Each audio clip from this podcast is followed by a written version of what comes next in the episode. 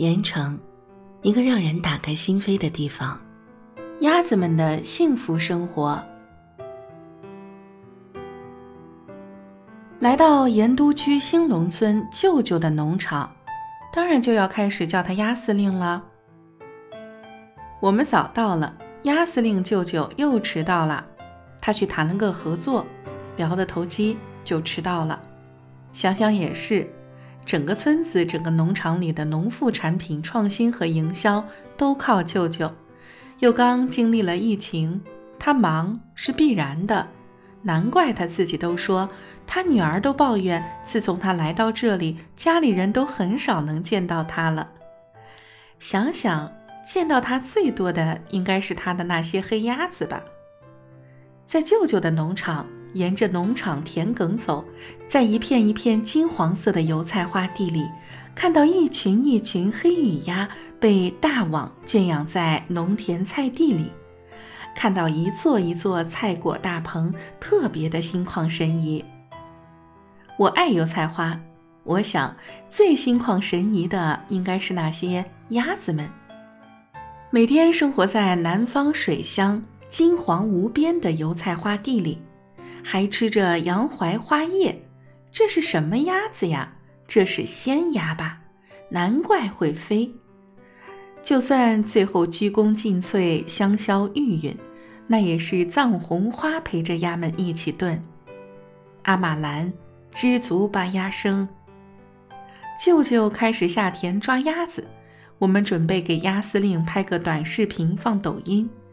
我就趁机溜到舅舅农场的办公室去打粮了。办公室里最吸引我的是叠放在舅舅简陋的办公桌旁的那一堆旧奖状和挂画，全是送给农场和舅舅帮扶贫困户致富的感谢锦旗，还有拥军致残的各种奖状。外面墙上挂不下了，就取下旧的来，再挂上新的。旧的就存放在办公室一角，看得出舅舅做了很多善良的好事儿，也看得出舅舅很在乎大家给予他的这份荣耀。胖胖的舅舅真的就酷似他的弥勒佛长相一样，心存善意，愿意帮助所有弱小的人，愿意操心所有与他相干或者不相干的事儿。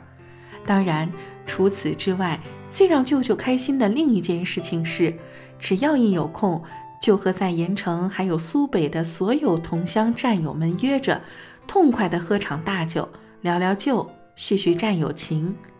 作为一个资深媒体人，我也能看出舅舅热心于给他的阿玛兰做各种宣传的最真实的目的。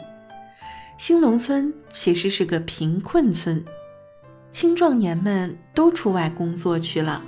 村里留下来的大多是老弱病残，舅舅用农场种植和黑鸭养殖把这些村民都召唤起来，让他们跟着他有事儿做，还有钱赚，当然深得村民的心。